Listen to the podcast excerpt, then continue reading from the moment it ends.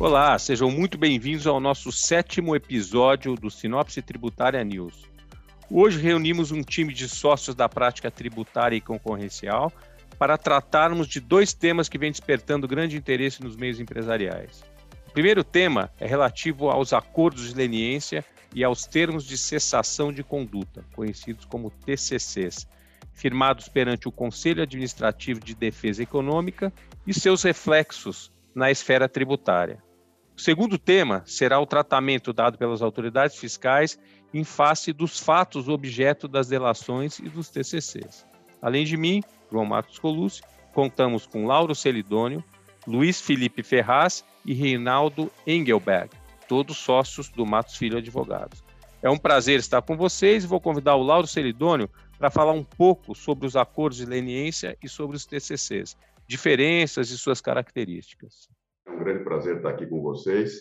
É, a ideia é que eu passe para vocês o, o, um panorama geral do que são os acordos realizados perante o CAD, o Conselho Administrativo de Defesa Econômica. Né? Como é, provavelmente vocês sabem, o CAD tem duas funções básicas. O CAD analisa a estrutura de mercado por meio da aprovação é, ou análise, melhor dizendo, dos atos de concentração, ou seja, as operações de fusão e aquisição entre as empresas, e, por outro lado, ele investiga e pune as condutas chamadas anticoncorrenciais, né, das quais a mais famosa é o cartel, ou seja, ajuste de preços ou de divisão de mercado de modo a dominar determinados mercados de, de vamos assim, é, falsear a livre concorrência em prejuízo, basicamente, do consumidor. Né? Então, nesse segundo aspecto das condutas, o, o que normalmente acontece nesses processos do CAD? É, ele pode começar, o processo pode começar ou por uma investigação direta do CAD, por uma denúncia anônima mesmo, mas também por meio de um acordo de leniência. O que é o acordo de leniência? O acordo de leniência é uma análise e uma proposta de abertura de investigação que é feita por uma empresa que teria participado de um cartel ou de alguma conduta coletiva em prejuízo da, da concorrência, ou seja, uma conduta ilegal. Né? Então, a empresa que pretende fazer uma leniência, normalmente ela faz uma investigação interna dentro da sua empresa, coleta depoimentos, coleta documentos e leva tudo isso ao CAD com o objetivo de conseguir os benefícios da leniência. Se aquela leniência for aprovada, a empresa não vai pagar multa alguma, então ela fica, ela ganha com uma espécie de isenção da multa eh, relativa à, à conduta ilegal que será apurada pelo CAD. Em contrapartida disso, ela denuncia outras partes. Então, ela faz a denúncia contra as outras empresas que teriam participado daquela, daquela conduta ilegal. Né? E aí o CAD começa o processo e começa a investigação. Então, o CAD abre um processo administrativo e começa a investigar todas as companhias eventualmente envolvidas naquela conduta. Mas não só as companhias, também as pessoas físicas que o Brasil é uma das raras jurisdições em que a pessoa física pode ser processada tanto perante o CAD, ou seja, a via administrativa, quanto o juízo criminal. Né? É, porque o crime de cartel, previsto na legislação criminal, também impõe uma pena é, criminal ao, aos participantes desse cartel. Só que no juízo criminal, essa, esse processo se dá apenas e tão somente contra as pessoas físicas. No juízo administrativo, que é o CAD, o processo se dá contra as pessoas jurídicas e pessoas físicas. Então, iniciado esse processo é, perante o CAD, as outras empresas que estão sendo investigadas, que não são a, a, a leniente, vamos dizer assim, é, elas têm a possibilidade de fazer acordos com o CAD também. Esses acordos com, com o CAD é o que a gente chama de TCC, que é o termo de cessação de conduta. O termo de cessação de conduta, é, especialmente no caso de cartel, ele exige que a empresa reconheça a participação na conduta que está sendo investigada e colabore nas investigações. Ou seja, se ela, é, a empresa, reconhecer a participação da conduta e trouxer uma boa colaboração, ou seja, apontar o dedo, trouxer novos documentos, novas evidências para o prosseguimento uh, da investigação, então essa empresa terá um benefício e esse benefício se dá por meio de um desconto no que seria o que o CAD chama de a multa esperada. Tá? Então, o TCC, ou vamos chamar assim, o cálculo do valor que a empresa pagará por meio do TCC ao CAD, ou melhor, ao Fundo de Interesses Difusos, é calculado de acordo com uma tabelinha que o CAD tem, onde ele põe atenuantes e agravantes e vai pontuando esses atenuantes e agravantes a fim de chegar a um cálculo do que seria a multa esperada e, posteriormente, aplica um desconto em cima dessa multa. No caso de cartel, a, a, a alíquota normal de uma multa aplicada pelo CAD está em torno de 15% do faturamento bruto anual da empresa no ano anterior ao, ao da abertura da investigação. Então, nesse cálculo, o que se leva em conta é o faturamento da empresa no ano anterior, a alíquota esperada, ou seja, em torno de 15% aí no caso de cartel, e a tabelinha de descontos que existe na regulamentação do CAD. Essa tabela eh, de descontos, ela vai variar, inclusive, e muito, em cima da colaboração que foi trazida por aquela empresa que está fazendo o TCC.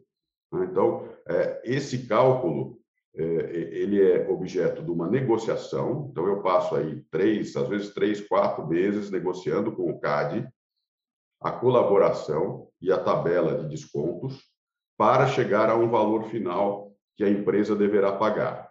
Da mesma forma, uma vez estipulado esse valor para empresas, é feito um cálculo paralelo para o pagamento das contribuições pelas pessoas físicas envolvidas naquela conduta.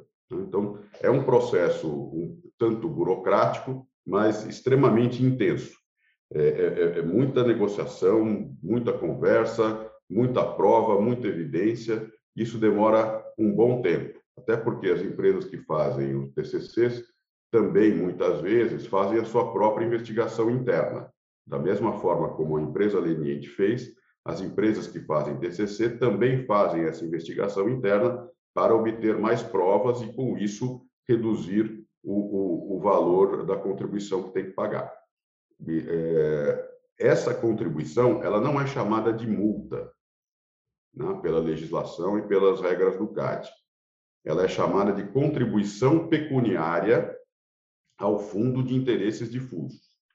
Né? É, a multa ela ocorre quando há a condenação ao final da investigação pelo CAD. Então, existe aí uma discussão sobre qual seria, vamos chamar assim, a natureza jurídica dessa contribuição pecuniária. A nosso ver, é, como ela é baseada na multa efetiva, ou seja, a multa esperada, nós estamos tratando aqui de uma penalidade, mas é algo aí que eu vou deixar para os tributaristas é, discutirem com vocês. O fato é, nós temos tido muitos, muitos casos de leniência e de TCC no CAD, é, e essa discussão é tremendamente interessante, para não dizer assim, momentosa porque, é, vamos lembrar, o CAD fez toda a, a investigação paralela dos casos de Lava Jato também. Então, nós tivemos mais de 70 casos relativos a Lava Jato abertos no CAD como acusação de cartel. Dito isso, então, eu volto a palavra aí para o João Marcos e para os meus colegas tributaristas para analisarem as, as questões tributárias relativas a esse tipo de contribuição pecuniária. Perfeito, Lauro. É importante, até que você citou a questão da Lava Jato, e o Luiz Felipe, a gente tem uma experiência muito grande em relação a isso, são dois pontos que são importantes destacar uh, envolvendo leniências e TCCs, que são a dedutibilidade da multa, os reflexos fiscais, como as autoridades fiscais reagem diante dos fatos que são é, objeto do, das confissões nos acordos de delação e nos TCCs. Para isso, eu convido o Luiz Felipe para tratar um pouco desse assunto. Felipe, conta para a gente como as autoridades fiscais estão encarando esse, os fatos que são objeto das declarações. Obrigado, João. É, é, é isso mesmo. Eu, eu, dividiria aqui em duas partes. Se eu falar especificamente em relação ao CAD, ao que o Lauro falou agora, que, é, se, que qualquer investigação resultaria na aplicação de uma multa, a discussão seria se essa multa seria dedutível ou não, por ser operacional ou não. A gente tem decisões já dentro do CAF e já em Câmara Superior falando que essa multa não é dedutível. Então, quando a gente está falando de não dedutibilidade dentro da própria legislação do imposto de renda, a gente entende que isso não é parte da operação normal da empresa, essa discussão, e que por conta disso ela é punitiva de, de, decorrente de um mal feito, de, nesse caso, uma formação de cartel, e por, por, conta disso, então, não seria dedutível. Esse é o primeiro princípio da, da, da multa. Obviamente, existem argumentos em função da dedutibilidade, seriam a obrigação que eu tenho decorrente de um ato dado pelo CARF de que eu tenha que pagar, ou seja, eu não consigo fugir dele, então, em função disso, ele seria a, multa seria dedutível. A contraposição desse argumento é que ela decorre de um mal feito e, por conta disso, então, não faz parte da operação da empresa deduzir essa multa. Esse, esse é, vamos dizer, essa, essa seria a queda de braço. Uh, se a gente vai falando de um outro lado, e aí, como você falou da própria Lava Jato, que você uh, uh, apura mais do que um, um, um cartel, você está apurando eventualmente recebimentos de caixa 2 ou pagamentos de caixa 2, de alguma forma. Naturalmente, esses pagamentos de caixa 2, passando por dentro da computabilidade, eles não são dedutíveis porque não fazem parte, de novo, da operação da empresa. Se você estiver falando de quem está recebendo esse, esse, esse caixa 2, o que seja, você pode ter a tributação disso ou não a tributação disso. Naturalmente, você fala, bom, o caixa 2 eu não vou tributar isso de nenhum, eu vou separar isso. Mas não, as empresas acabam recebendo isso e lavando esse dinheiro e tributando. Para quem olha de fora, o agente fiscalizador, o fisco, ele tributa isso independentemente do que for, porque ele não quer saber se isso é ou não uh, uh, decorrente de um mal feito.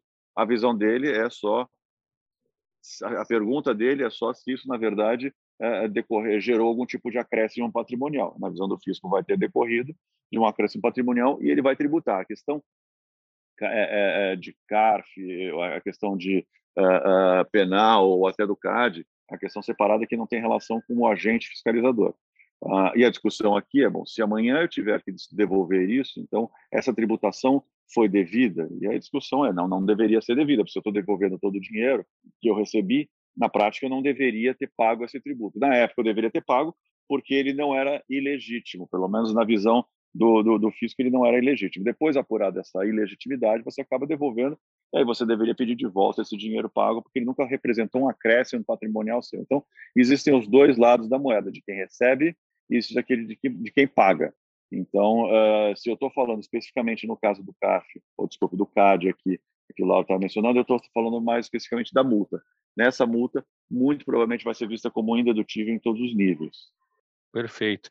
A gente tem ainda a questão da, do artigo 61 da Lei 8981, que é aquele pagamento, é, pagamento sem causa, né, ou, ou a, a beneficiário desconhecido. Eu queria que, falando nas autoridades fiscais em CAF, como você falou, Luiz Felipe, eu gostaria de convidar o Reinaldo para traçar um pouco, primeiro contar um pouco como as autoridades fiscais têm feito esses lançamentos, né? qual a ordem que existe entre o valor pago e o valor que vai para a rua em, em, em, formato de auto de infração, e contar como está essa, essa jurisprudência no CARF, essa discussão no CARF, porque eu sei que houve uma decisão recente sobre o tema. Reinaldo, você pode ajudar a gente, por favor? Obrigado, João. É um prazer estar com vocês aqui nesse episódio Sinopse. É, de fato, a Receita Federal tem tratado essas questões da delação premiada com a imputação da multa de 35%, que é o imposto de renda na fonte. Essa norma, ela vem da Lei 8981 de 95 e ela tem como incidência quando ele é realizado a beneficiário não identificado e quando não for comprovada a operação ou a sua causa. Só que normalmente nesses casos que nós temos seja as operações Lava Jato, seja qualquer outro tipo de delação, a Receita Federal tem conhecimento dos beneficiários. Então, ela tanto que nos lançamentos, ela sempre coloca o nome completo, razão social, endereço, CNPJ, CPF. Então, ela tem todas as informações relacionadas aos beneficiários. Então, além disso, além da, da, do beneficiário, ela também sabe a causa, né? que a causa, normalmente, a causa da operação é a obtenção de vantagens competitivas. Então, aqui, o, o, o, cenário da Receita Federal e o que os contribuintes brigam com relação a esse ponto, que não há que dizer em aplicação do artigo 61. Porque no momento em que eu tenho a identificação do beneficiário, a Receita Federal tem todo o poder de analisar e fiscalizar o, o beneficiário do recebimento desses valores. Porque, olhando para a intenção da norma, o artigo 61, o que ele busca seria, até mesmo pela forma como ele faz o cálculo, né? Ele pega o pagamento que é realizado para o beneficiário e entende que aquele pagamento é líquido. A Receita Federal acaba pegando esse, esse, esse montante, aplicando uma, uma, um cálculo matemático, chega num valor bruto, então esse valor ele é majorado, e aí ele aplica o 35. E muitas vezes, o que a gente verifica nessas situações é uma cobrança em duplicidade. Porque, principalmente, vários casos esses de, da Operação Lava Jato, o receptor dos valores ele tributava esse montante.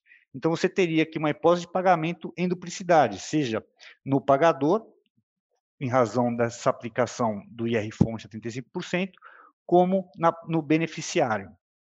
E aqui muito se discute, quando a gente olha, a gente está falando de um tributo, a gente está falando de um imposto de renda na fonte. Ele não poderia ser tido como uma aplicação simplesmente por um ato tido como ilícito. Então, essa não é a essência da norma. Né? Quando a gente olha para o Código Tributário Nacional, o artigo 3 ele fala: tributo é toda prestação pecuniária que não constitua sanção de ato ilícito.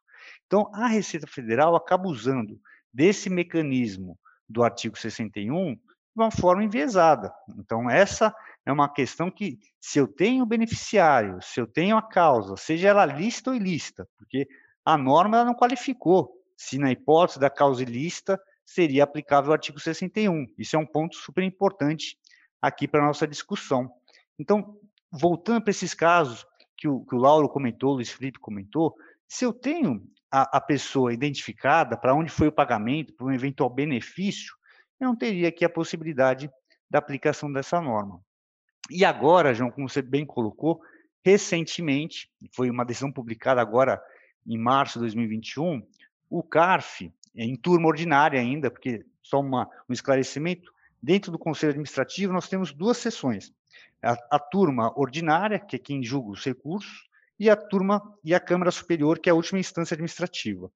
Essa decisão ainda foi em decisão em turma ordinária, então é o primeiro nível dentro do Conselho Administrativo, mas uma decisão super bem fundamentada, com base na lei e analisando. Então, a, a, a, o, o, que estava o pano de fundo desse acordo era uma situação de lavagem de dinheiro, uma operação que se iniciou por um inquérito policial, onde uma, uma, uma empresa da, da, da área de hotelaria realizava pagamentos por uma terceira empresa e a Receita Federal entendeu que esses pagamentos eram sem causa. Então, tinha o beneficiário identificado, mas eles entenderam que a causa não era lícita. Em razão disso, aplicaram essa multa, na multa não, né? O imposto, exigiram o imposto de renda na fonte alíquota de 35%, alegando que a causa seria ilícita.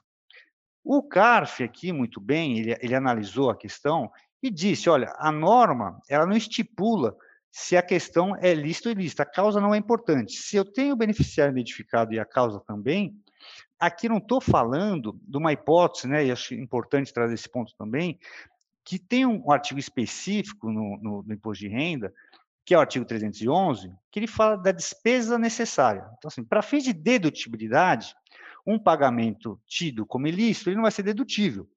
Mas isso não significa que não pode ter a questão do pagamento e ser punido pela, pela questão do 35. Então, assim, são coisas distintas. Uma coisa é a dedutibilidade. Por exemplo, eu fiz um pagamento para um beneficiário identificado, uma causa ilícita.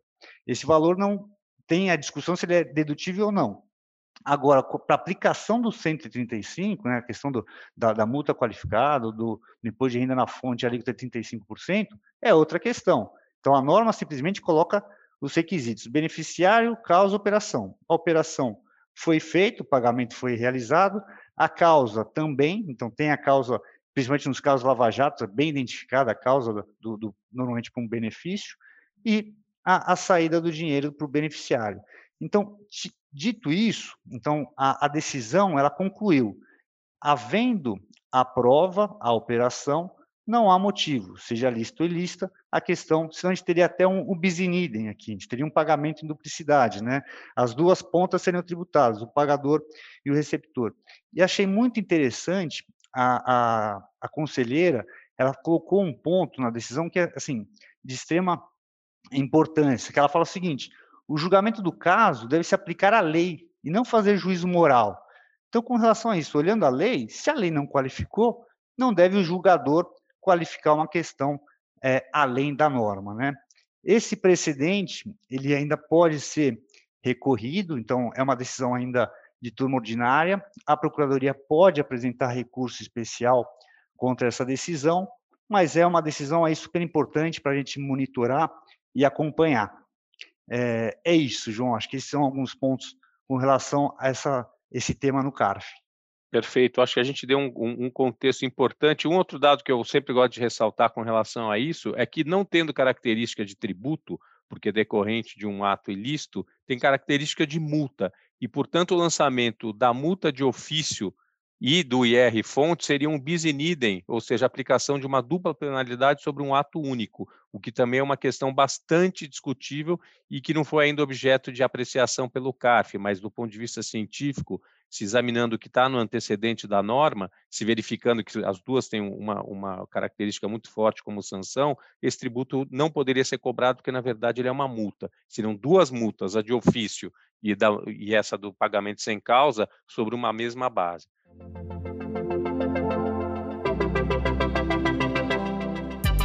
Gostaria de agradecer aos meus sócios pela presença e pela conversa e avisar que o conteúdo desse podcast e outros conteúdos relevantes de nossa e de outras práticas está disponibilizado em nosso portal único no endereço www.matosfilho.com.br/único e também em nossas redes sociais. Muito obrigado.